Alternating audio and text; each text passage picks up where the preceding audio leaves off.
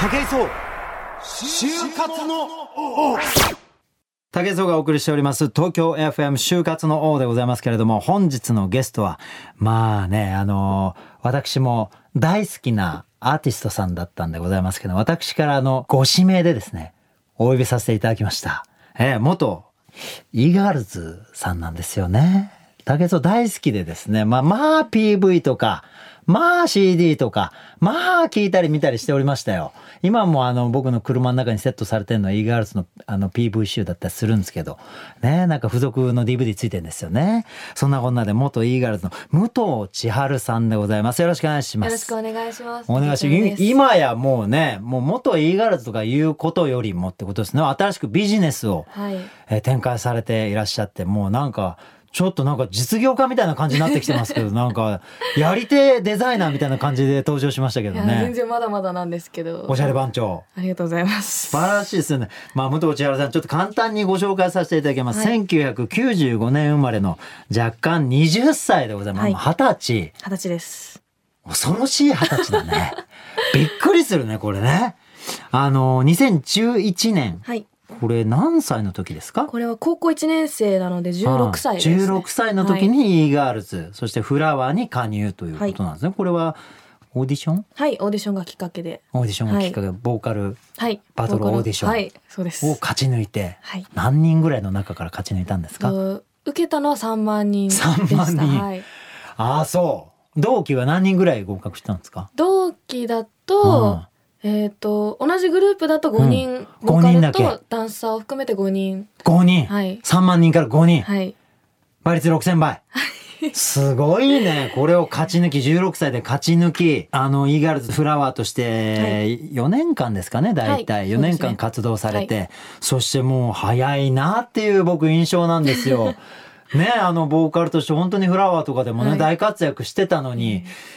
早々に2014年11月をもってまあ卒業っていうことなんですかね。はい、そうですね。はい。そして今年2月にファッションブランドブライジーを立ち上げ、そちらのクリエイティブディレクター、そしてまあデザイナーとしても、はい、モデルとしても活躍しているという、そういう武藤千春さんでございます。まあね、ファンの方今たくさん聞いてらっしゃると思うんですけど、久しぶりですよね、千春ちゃんの声聞けるのね。そうですね。みんな、みんな歓喜の声を上げてますよ。イエーイって言ってますよ、多分ね。俺の、俺のファンも被る人多いんで。あ、本当ですか？イーガールズのファンの人、僕のファンになってくれてる人すごく多くて、えー、僕いつもツイッターとかでね、イーガールズイーガールズ言ってたんで。そうですよね。私もよくこっそり見てます。あすみません、ありがとうございます。そんなんでね、なんかあの、本当たくさんのファンの人が今日の放送楽しみにしてくれてると思うんですけども、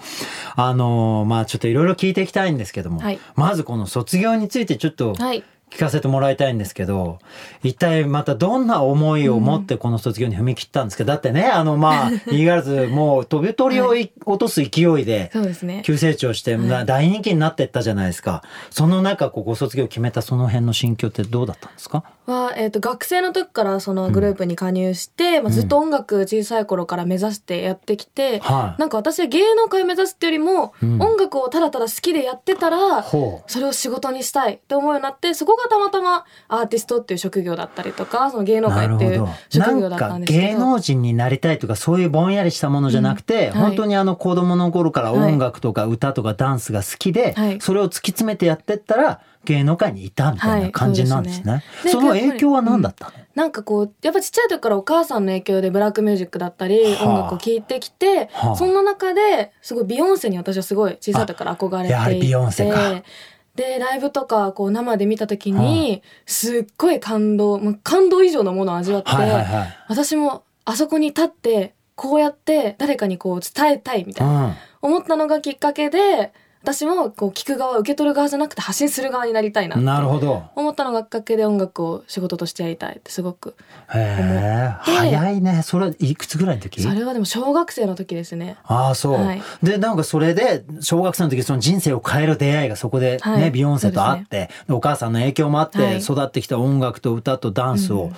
この年でね、もう卒業されるっていうのは、その、まあ芸能界にいたいとかそういう思いじゃなかったっていうのもあり、はい、なんか不安とかいろいろあったんじゃないですか？いや、なんか不安はあんまり、実はなくて、あそうなんだ、でこう19歳の時に、うん、やっぱもうすぐ二十歳ではい、で周りにもいろんな大人の人がこうお仕事の中で携わらせていただいて、ねうん、やっぱりこう本当になんだろうすごく生きていく力っていうのを持っててかっこいい大人ってたくさんこう、まあ、見させていただいて、はい。うん、素直にかっこいいなと思って自分もそうなりたいと思った時に音楽しかやってきてなくて、うん、そこに対して不安というよりももっとこう自分もいろんなことを経験して生きていく力だったり、こう自分でいろんなことを発信したりとか、あとはこうまあ、学生の時にいろんな人にこう助けていただいたので、はい、私もこう大人になった時にそうやってこう次世代のこうもっともっと輝きたい人たちをこう救ってあげられるような人になるには、うん、やっぱり誰よりも経験値が高くないといけないなと思ったので、うん、こう別のフィールドに行って、うん、別の自分をこうゼロから組み立てていきたいなって思ったのがきっかけで二十、歳になる前にこう環境を変えて。勝負してやろうと。はい、見ようかなって思ったのが、ね、すごいファイティングスピリッツだね。19歳にしてさ、だってもう人気グループのボーカルとかをやっててさ、うん、そういったものをポンとさ、手放してじゃないけど、うん、背中、過去のものとして、ね、新しい自分をもう一回一から作って、うん、さらに大きなものを届けようっていう夢に向かったってことでしょ、はい、これね、すげえことだと思うんだよな、俺。じゃあなんかね、あの、アンケート書いていただいたんですよ。はい。それであのね、なんかあの今、あの、立ち上げたブランド、はい、ブライジーね、これを立ち上げるにあたって、はい、なんかあのー、これ、俺は恐ろしいなと思うんですけど、あのね、なんかあのーイーガールズの経験生かされてますかみたいなことが書い。てあるんですよ。はい。はい、当然生かされてるとは思うんですよね。はい、だけどその中の人でなんか一言では語れませんが、常に受け取る側の気持ちを客観的に考えながら発信することを考えたり、変化を恐れず常に挑戦する気持ちを忘れないっていうふうに書いてあるんですけど、このね、やっぱりやっぱエンターテイナーとして、あの、若い時期を過ごしているから、はい、普通ね、僕スポーツやってて、僕もそうだったんだけど、うんはい、自分がチャンピオンになりたいとか、うん、自分がもっと強くなりたいとか、プロになりたいとか、うん、そういう自分に対する欲ばっかりでやってたんですよ。だから俺全然人気出なかったし、アスリート時代。本当にそうなんですよ。えー、なんだけど、大人になって俺はね、30歳ぐらいの時だったの。その、千春ちゃんがこの感じを、てることを俺が理解できたのは。10年先行ってんのね、俺のね。俺は本当に自分の力なんて大したことないと。何にも価値生んでないんだからと。でも受け取ってもらう人が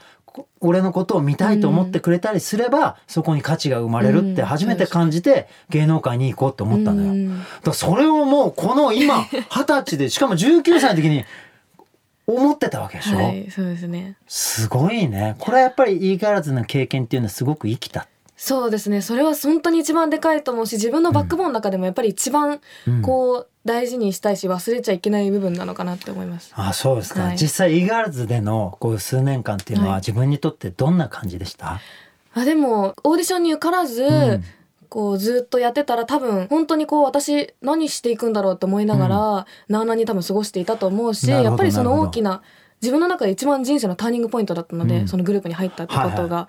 い。なんでこの経験がなかったら多分今こうやっていろんなことを挑戦したいって思う自分にもなってないと思うし、生まれてなかったかもしれないっていう、はい、でそこでこういかにどうこのある環境の中で自分を進化させていくかみたいなことを考えるこう頭にもななってなかったのかなってすごい思います。えー、じゃあ e ガールズの中で活動してた時は、はい、やっぱこうなんて言ったんですかねライバル関係じゃないですけど、うん、私が私がみたいなのもやっぱりちょっとこうあったんですか？こう成長に対する欲みたいな。いい意味でそれはみんな持ちつつ、でもいかにそうそのグループ、うん、個々ももちろんそうだけど、うん、個々がパワーアップしてグループもパワーアップするっていうふうに考えながらみんなこうどう自分たちを輝かしていくかっていうのを考えてきたので、うん、なんかこうそうやって自分たちをいかにどうプラスにしていくかみたいなのを考えるのが、うん、まあ今の自分のこう一人で活動してる部分にもつながってるのかなってすごい。いや、すごいな。もうなんだ、俺反省してます。自分の人生を反省しております。いや、だからね、こう、イーガールズね、こうちょっと人気者っていう、単純にそういう目で見ちゃってるけども、うん、でもやっぱりその中にはやっぱりそのエンターテインメントじゃないですか。はい、やっぱり我々がやんなきゃいけないことって、はい、あの、見ていただく人が楽しいとか、うん、感動したとか、はい、綺麗だなとか美しいなとか、そういうのを生むのが僕らの仕事じゃないですか。はい、っていうか感じていただくのが、うんね、だからやっぱそれをしかも一人じゃなくチームで、うん、あの大人数でやってたことで、いろんなことを、いろんな思いが身について、で、あの自分に対する向上心、それとグループ全体の、だから社会で必要なもの全部学んでんですよ。もうこの16歳ぐらいから20歳の間に。だからね今今までこの番組やって、うん、いろんなゲストに来ていただいていろんなことをおっしゃっていただいてるんですけど、うん。はい、ほとんど詰まってるんですよもうこのアンケートに。あんたすごいね。やめてください。千春ちゃんすごい。ちょっとまだまだなんですけど。いや、まだまだ、そのまだまだっていう向上心あるんだけど、でもね、それ、あの、最低限の俺、基礎みたいなものが、もう千春ちゃんの中に育ってると思いますよ。だからそのね、軸をもとに、これからやっていくことは、必ず俺エンターテインメントを生むと思いますし、誰かのなんか支えになるものを多分ね、どんどん発信していける下地があるなと。驚愕の二十歳に来ていただきましたよ、今日はね。本当になんかそんな武藤千春さんなんですけど、ちょっと、えー、なんかあのー、ちょっと思い入れのある曲があるということなんですけども、はい、聞かせてもらっていいですか？はい、えっ、ー、と、この楽曲はですね、はい、たまたま本当に自分で YouTube とかを寝る前とかにこういろいろネットサーフィンみたいなのしてて見てた時にこの曲に出会って、う。んでこの曲に出会うまではただただ私もこうグループで売れたい、はい、目立ちたいってずっと思って音楽をやってきて、こうステージの真ん中に輝きたいみたいなスポットライト浴びたいっていう気持ちの音楽をやってたんですけど、うん、この曲に出会ってあなんか音楽ってこういうことなんだってすごい感じて夜中に一人でボロボロ泣いてそこからやっぱり音楽に対する考え方とか物事に対する考え方が変わったのでこの曲は自分にとってすごく一番大事な曲です。エミマリアさんの「プラウド」千春ちゃんこの曲に号泣するほど動かされちゃったわけですよね、はい、音楽って人を動かすもんだなって多分感じたんでしょうね、うんはい、すごく感じましたね。そこから変化が出て、はい、やっぱり成長できたっていうのがあるんでしょうね。はい、いやそういうのあるよねなんかね、ね、俺もそうなのよ。なんか本当に人からしたら些細なことなんですけど、うん、自分の中ですっごい大きなことだったりっていうのはなんかこう今にもつながってるなって思います。そっか。俺でもね本当フラワーもイガールズもそうだけどすごい動かされました。あの本当にあこんなにね若い子たちがね本当にダンスバキバキに頑張って、すごい頑張ってるしで歌も本当レッスンすごい頑張って、みんなアスリートみたいにトレーニングしてさ、そういう姿をテレビでもいろんなところで俺見てたからあの曲聴く時も本当にアスリートの試合見てるみたいな気持ちなのよ。すげえなすげえなって言ってだから番組で踊り見てる時も、みんな表情もすごい本当に笑顔でさ、本当見てる人を元気にしてあげようっていう思いが僕にも伝わってきてたし、だそういう意味で俺ファンだったのよ。ありがとうございます。アスリート仲間みたいな気持ちで、頑張れっていう、で、一緒に上上がってこうぜっていう気持ちで応援してたんで、今後も応援すると思うんですけど、なんか千春ちゃんのことも今後も全力でサポートしていいけど俺になんかできることないんですけど。ありがとうございます、えー、そんなこんなでねあの千春ちゃんの新しく立ち上げたブランドね、はい、ブライジー、はい、これあのどんなブランドなんですか？教えてください、まあ、本当に自分の人生のバックボーンに音楽ってものがすごく大きいので、うんはい、そこからインスピレーションを受けてデザインに落とし込んだりとか、うん、自分がこうやっぱり音楽っていうものを見てる上で、例えば海外の好きなアーティストの PV を見ててもファッションとかその世界観にももちろんこうこだわりが詰まってるわけですよアーティストの。そういう部分を見て音楽を通じて私は知らない間にちっちゃい頃からファッションにもすごく興味を持ってたんだなってすごく感じて、うん、でそこからこう音楽と別の道に行く時に、うん、あ私じゃあファッションかもってすごく感じたので、うん、こう素直に自分がこう自分の幼少期から今までのこうインスピレーションを受けた中でこう感じてるものだったり好きなものを詰め込んだブランドっていう感じです、なるほど。じゃあデザインなんかにもその思いがやっぱ詰まってるわけですか、はい。ね、このなんかあのなんて言ったらいいんだろう。ブランドのこうテーマっていうかね、はい、なんかものはどういうものなんですか、まあ、私は結構その男の子のブランドだったりを、うん。こう着るのがすごく好きで、はいはいはい、なのでこう男の子サイズのものを、こうオーバーサイズでこううまく、こうレディース感あるように着て、うん、っていうのがすごく自分の中で好きなので、うん、こうそういうものをこう今こうストリートファッションっていうのが徐々にこう流行ってきていて、はいはいはいい、ろんな方に浸透してきているので、うん、そういった中でそこにこう挑戦こう行きたいんだけど行けないっていう環境の人たちにも、こう入り口になるようなシンプルで着やすい洋服をもっともっと発信していきつつ、こう年齢とか男女問わず、同じこうブランドのものを着てみんなで発信していくようになれたらいいなって思って、うん、あなるほどね、はい、ただもう着るだけの服ではなくっていうね。はい、なんかいろんなメッセージとか、はい、なんかいろんなこう思いのこもったブランドにしていきたいっていうの感じなんですね。はいすね、これ今どういうところでこう購入できるんですか？今はとウェブサイトのみでの販売なんですけど、はいはいはい、と自社のブラジルのホームページとあとは109のウェブサイトで販売しています、うんうん、そうなんですね、はい、なんかもうあのちょっといろんな情報もらってるんですけど、はい、あの EC サイトでこう販売してるんですけどキャップが3分で200個完売みたいなはい。最初はブランドを立ち上げる前に、まあ本当趣味でキャップを作ってて、で自分の私名前が千春なので「チー」っていうキャップを作って、で自分で作って友達に配ったりしてたら結構 SNS とかでも「じゃあ欲しいです」っていう声をいただいたので、じゃあちょっと作ってみようかなって言って。ってやったのがきっかけで。へえ、なんか T シャツとパーカーもなんか1日で400個完売とか、すごい勢いじゃないですか。ありがたいことに。はい、やべちょっと俺、なんか株とか買っとこうかな。大丈夫？未公開株ちょっとなんか大人の話になってくる出資しとこうかな俺なんか。もうなんだったら 最近結構儲かってきてるから。もう余裕があるからちょっと